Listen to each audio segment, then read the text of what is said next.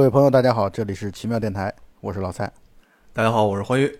大家好，我是刚刚从黑货船里爬出来的大魂舅。哎呦呵，我们的《守望者》正片的部分终于录完了，现在要录一点《守望者外传》。天长地久的守望者。对，《守望者》一直在电影当中，包括漫画当中，有一个看上去跟正片好像貌似没有什么太大联系的一个漫画片当中的一个男孩一直在。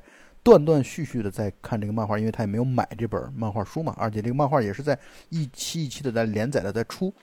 这个就是《黑货船传奇》。那么我们这一期节目就专门来谈一谈《黑货船传奇》本身。我特别喜欢这个动画片儿，这个漫画或者说动画，其实真正最后看完了之后，我们会发现它其实和正片之间还是会有很强烈的这种联系感啊。这正片这就说完了，我这准备的一千五百多页资料，这不都白准备了？你可以自己录个单口，我们不拦着你。一千五百亿，对啊，一千五百 G，说到死。这视频，一千五百 G，大文就自己演了一个，太刺激。大文就直接录了一个守望者点 AVI，这肯定付费节目啊！这个《黑货船传奇》这一段好像只是出现在最长的一个剪辑版里面，对吧？其他的版本里边应该都是没有这个《黑火车传奇》这一段的，因为我只看过最长的版本，所以我不知道。就是《守望者》最最经典的吧，它是有三个版本的，包括影院版，包括一个当年最早出的这个 DVD，然后还有一个就是我们一直在讨论的带《黑货船传奇》的这个，应该叫终极剪辑版。最流行的是这三个版本啊，据我所知道的，应该是只有最长的这一个里边才有《黑火船传奇》这一段。对。那是因为《黑火船传奇》本身，它和《守望者》的这个超级英雄故事本身是没有联系的。对，而且肯定第一次看的时候看到这一段都觉得特别懵，就是为什么好好的突然又蹦出来个动画，还完全没有头绪。你看到最后，你才会隐隐的感觉到，似乎是和正片之间稍微的有那么一丁点儿的联系。我其实不喜欢，挺不感冒。也许是因为我刚开始的时候看的版本，最早的版本，包括在电影院里面看的时候，它都没有这一段。所以后来再看最长的这个版本的时候，就会觉得很突兀。哎，我是不是看错了，还是我下载错了？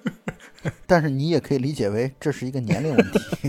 《黑火船传奇》，我在之前节目当中好像口误了啊，我说它一共在电影当中分成六段，但其实我后来仔细统计了一下，它在电影当中被剪辑成了七段，分开去放的。那我们还是先把这个每一段聊一聊，把这个整个故事先串一串。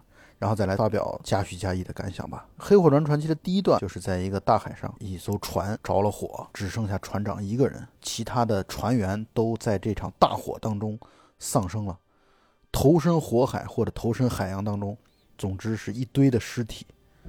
然后船长这个时候他在灾难当中清醒过来，然后看到了一艘正在远离的黑货船，并且呢，他发表了一番对黑货船的一段黑暗恐怖的感受描述。因为这段一开始观众其实懵逼的嘛，也完全跟剧情没关系嘛，所以上来这么一段呢，而且这么短，只是一个灾难的场景，在这个过程当中，大家就是很懵，而且是用动画片的这种形式来去出现的，所以这段时间其实观众还完全对这个故事毫无感觉。第一段整个的这个环境是非常恐怖，而且很血腥，很有压抑感的。从整个的动画的基调上来看，这个故事的画面都是很血腥、很暴力。因为《守望者》本身电影里边是有那么几处很血腥、暴力的镜头的，但是整体上来讲是远远比不上《黑火船传奇》这种就是通篇都这么的血腥、暴力的这种风格。我觉得两个的风格上其实是有很大差别的，在画面上来讲。对，《黑火船传奇》还是非常的成人动画嘛，暗黑的感觉啊，整个从剧情上，包括画面，整个我觉得都挺暗黑的。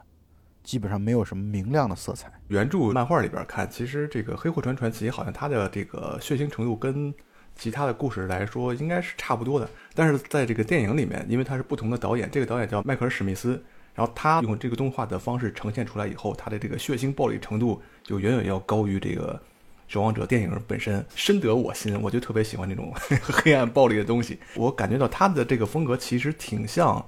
这两年比较火的那个《爱、死亡与机器人》动画片里边也确实有爱有死亡。其实如果它单独拿出来放到这个《爱死机》这个系列里边，我觉得它也是一个非常出色的故事。但是没有机器，那你把这个黑货船改编成那个机器货船就可以了。第二段故事呢是放在《守望者》正片当中那个帕格里亚奇的故事之后啊，就是相当于笑匠葬礼之前，然后讲到了独自在海上存活的船长。看到海鸥吃着自己船员的脑子和头颅。啊，船长这段时间精神是快要崩溃了嘛，发表了这么一个观点，说他希望海鸥能把自己啄瞎，免于看到这地狱般的场景。所以第一段和第二段都还没有讲任何剧情性的东西，都是一种场景性的描述。一直到第三段，他才开始慢慢的引出这个故事的剧情。就是船长在内心里边担心这个黑货船啊，因为明显黑货船是一个臭名昭著的海盗船，他还担心这个黑货船去自己家，并且他看着那个黑货船在朝着自己家，就是戴维斯顿这个城镇的这个方向来去进发，所以他非常非常担心。于是呢，他开始扯帆做木筏，朝着家乡前进，并且呢，用船员的尸体来提供福利，暴力从这儿就开始深入的开始展现，就是有的那个船员的尸体啊，僵硬的。没法去搬运的时候，他就砍断了船员的手，并且呢，还利用尸体吸引了海鸥，捕食海鸥如毛饮血。所以他已经开始慢慢的在这个过程当中，已经在开始黑化了。我其实没太注意他每一段之间和主线故事的发展中间，他们有没有联系？我觉得没有关系。反正我思考了半天，我找不到联系。尸体提供福利这个事儿有科学依据吗？我觉得这块特别不科学。我觉得其实这个福利不福利的这个还是次要。主要是这个船长呀，他其实有一个愿望，是希望把这些船员带回家，他是有这个愿望的，所以他把这些尸体都绑到一起，然后绑在一块那种残破的木头上。我觉得他这个把船员带回家的这个愿望可能是更主要的。这个我同意，但是这个想法其实到了最后，最后也没有办法完整的实施，因为尸体在一句一句的在逐渐的离他而去。所以他最后是没办法做到的。然后在第四段，在木筏当中，船长发生了幻觉，他觉得那些船员的尸体在跟他对话。我觉得这一段还是很对于剧情啊有很强烈的影响的。那些船员的尸体就告诉他说，黑火船现在已经去了家里了，你来不及了，你赶不上他们，他们已经杀了所有的人了，就像杀死他的船员一般。而船长难以接受这个现实。我们也都知道嘛，这是船长自己想象出来的幻觉的这样的东西。但是这种观念显然越来越根深蒂固地植入了船长的脑海当中，就他越来越相信这一点，他越来越紧迫，包括他也自己知道自己的这个小破木筏哪能赶得上人家动力十足的黑货船呢？而且他也坚信黑货船是在朝着戴维斯顿，也就是他的家乡，在高速的前进。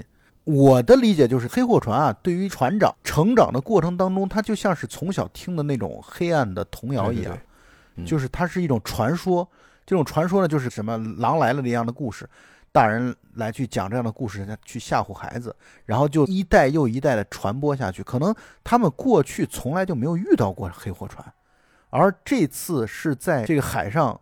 遭遇了黑货船，所以被血洗了嘛？他头脑当中那些关于黑货船的过去的那些恐怖的童谣的记忆，全都涌上心头了，所以他就认定了黑货船一定会去寸草不生、片甲不留，所有的人全部杀掉，而且还是去奸淫掳掠，整个特别残暴的。他在头脑当中他就已经预设了这样的一个前提，所以才会在船员们跟他他的想象当中那种对话，全是那种带有悲观的、绝望性质的这样的一种语言。所以，这个《黑货船传奇》这个故事从一开始就是极其暗黑和绝望的。你看，这个船长开始他想回家，那其实最大的目的就是自救，他其实没有别的想法，就是想赶快回到自己的家乡去。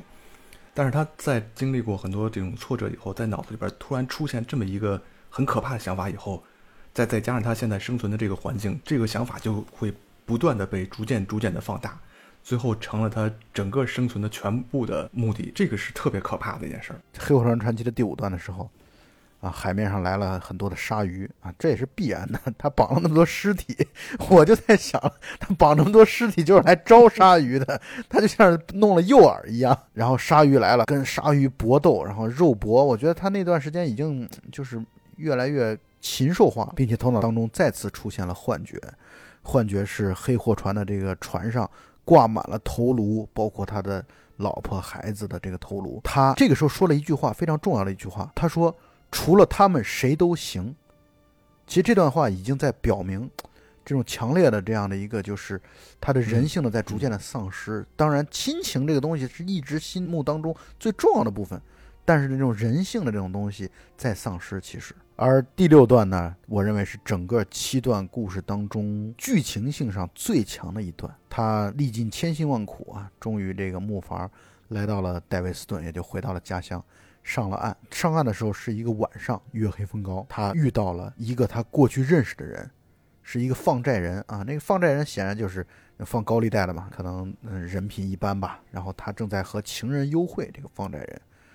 于是呢，他当时就在想，他说：“那黑货船都已经来了，那为什么还会把放债人留下呢？那放债人可能就类似于像当了汉奸一样，当了黑货船的这个带路人一样。那么他就觉得黑货船把他买通了，所以他是坏人。”于是呢，他残忍地杀死了放债人以及和他的情人。放债人和他的情人到海滩边来幽会的时候啊，是骑着两匹马。于是他在独白当中说到：来的时候两匹马，回去的时候也要两匹。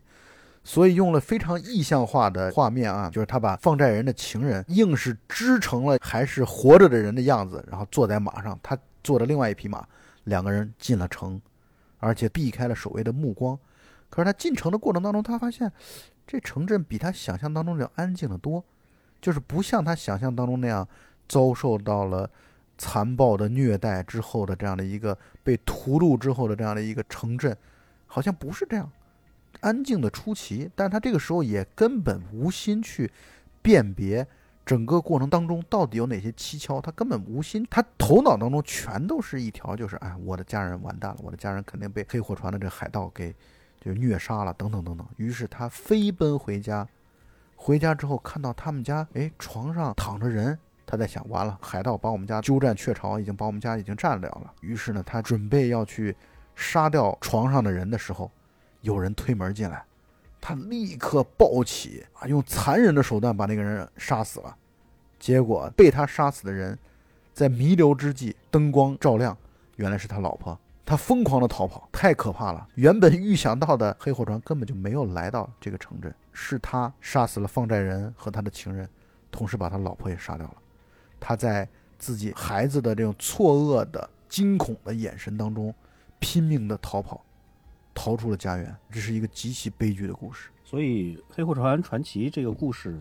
更多的是一种象征意义和寓意。没错，它确实是带有隐喻和象征的嘛。浅层次的象征其实就是屠龙少年最终成为恶龙本身嘛，尤其是屠大龙的少年 最终成为大龙本身。最后结尾的这段非常的简单，就是他在这种痛苦、绝望、内疚、种种复杂的情绪当中，然后看到了海上的黑货船，并且他向着黑货船游去。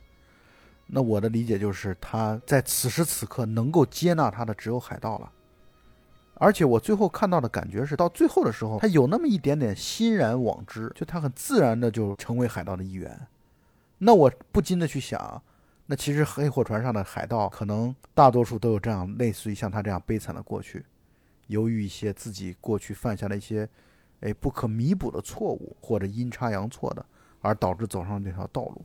所以我觉得这是第一个层面我能够想得到的，就它是一种非常带有深意的这一点。第二呢，就是每个人就有可能会成为恶魔本身，并且这个《黑火船传奇》到最后结尾的时候说这么一句话：说我就是恐怖，我只有在恐怖当中才能容身。我们每个人当然都会觉得自己是好人，但是那我们和恶的距离到底有多远，真的很难讲。有可能只是一指之间，很容易就把这个窗户纸就捅破，就戳破了。这是我的感想的第二点。我感想的第三点呢，就是所有的黑货船啊，你也可以理解为它更像是一种传说，一种想象，就压根就不存在这样的东西。嗯，是人们内心的恐惧，是人们内心的这种绝望，是人们内心当中这样的一种挣扎所幻想出来的这样的一种外部的力量。但其实人心才是可怕的，人心是罪恶的，尤其一个看上去想要办好事儿的。却把事情最后搞得很糟糕、很杂的这么一个可能性，使得人成为了恶魔本身，成为了恐怖本身，啊，我觉得这是我对于这个故事的几重的这样的一个理解。这个故事其实特别像莎士比亚的那个奥赛罗，奥赛罗他本身也是听信了小人的谗言，然后在自己的脑子里边就是开始觉得自己妻子有一点点的不忠，然后后来他就在这个生活中不断的发现这些。现象能印证自己的这个想法，直到最后终于把自己的妻子杀死，当他发现自己错杀自己妻子以后，自己也选择了结束自己的生命，跟那个故事非常非常像。当然，这个黑货船这个故事呢，它可能就更黑暗、更极端了。然后，这个故事有很多人他把它看作是对于《守望者》这个故事的一种解读，就相当于我对这个《守望者》这个故事，我再做一个总结或者分析。也有好多人说，《黑货船传奇》这个船长啊，其实就是某几个主角的影射。我很同意这个说法。开始我比较相信，这个投射可能是在罗夏身上。因为这个船长逃生的时候用起的那个帆上边就明显的有一个罗夏的墨迹，我感觉罗夏这个人确实，他最后追求的是什么，可能他自己也不知道。然后后来也有人说，这个是影射的是法老王，法老王为了拯救地球上的生命，自己却堕入到了这个深渊中，成了恐惧的本身。当咱们聊到那个笑匠的时候，我甚至觉得这个故事可能放在笑匠身上也合适。老蔡刚才又讲了一遍这个剧情以后，其实我觉得他可能代表的。就是这个黑货船的船长，他可能是代表着每一个守望者，这六个角色，可能每一个人都很像，甚至包括曼哈顿博士，对，他可能也有点这种。我同意这个观点。独行侠最后变成了恐惧本身这样一种概念。对我确实觉得，欢愉刚才说的，确实也跟我的想法是差不多的，就是你可以理解为这个船长代表了守望者的每一个人，这是第一。你甚至可以理解为他代表了我们人类的每一个人。其实可以这么理解的。我一直在想的一个问题是这个，就是说《守望者》这个片子，他想要表达出来的，是《黑货船传奇》里边的什么样子的观点？因为你看，很明显，他在最终剪辑版里边把《黑货船传奇》，我觉得这个地位放的还蛮高的，就是他在每一次要引入这其中的一段的时候，不是总共七段嘛，对吧？他在每一次要引入《黑货船传奇》的其中的一段的时候，其实他都尽量的会做一些铺垫。会让人觉得还比较顺畅，或者说不是那么的突兀。在他之前或者之后，或者说他专门营造了一个小场景，就是路边的这个报刊厅。然后这个老板呢，他在卖各种杂志啊、报纸啊等等这种。而这个老板是和罗夏。是有直接的交集的，就是罗夏他因为是一个左派嘛，所以他每一次都要去买那个左派那个报纸。他往那儿一戳，他也什么话都不说，他就直愣愣的就瞪着老板，然后老板就很不耐烦，最后就很不爽，就是还没到过呢，给我挤开远点。然后这个时候就是有一个小年轻啊，是一个中学生打扮，然后就每一次就也没钱，然后就去蹭漫画看。每一次这个《黑魂传奇》这个漫画到了以后，他就会 要一期来，然后就坐到旁边小凳子上就看，看完了也不买，然后就走。而且这小年轻呢，就特别直爽，或者说说话也不是那么客气，不是那么礼貌。包括像倒数第二次他在看的时候，因为老板本身他肯定是掌握了很多的信息什么的，他都知道，所以他知道天下可能很快就要大乱了。然后他跟小年轻人说：“哎，你也别老在这儿看了，我送给你一本，你拿回去看吧。”然后这小年轻人当时表现出来的这个表情就是：“哎。”这人怎么怪兮兮的？为什么跟我套这个近乎？而且中间还专门表示说两个人的姓是一样的。老板就觉得很新鲜，哎，咱俩同姓哎。然后小年轻人表现出来，同姓有什么新鲜的？咱们这这姓都是属于特别普通的这种姓嘛，所以没什么意思嘛。所以两个人的性格，我觉得都是反映出来了特别典型的，就是普通大众。一个是由于信息的不对等，所以表现出来的这种无知以及情感上的这种迟钝，我都感觉是表现出来的这样的一个背景。然后在这个的背景底下。这个《黑狐传奇》的这个故事在不断不断的展开，然后在最后结尾了以后，还专门又加上了这个中学生的吐槽。这故事就这，这就完事儿了？怎么看起来一点都不过瘾啊？就是这样的一种意思。我觉得也是表达出来了普通大众，或者说愚昧的人类啊，对于这么深刻的故事真的是无知或者说看不起。我觉得是自己的一种自嘲的这种风格在里边。对，这是来自纽约的李建华和李建军两个人。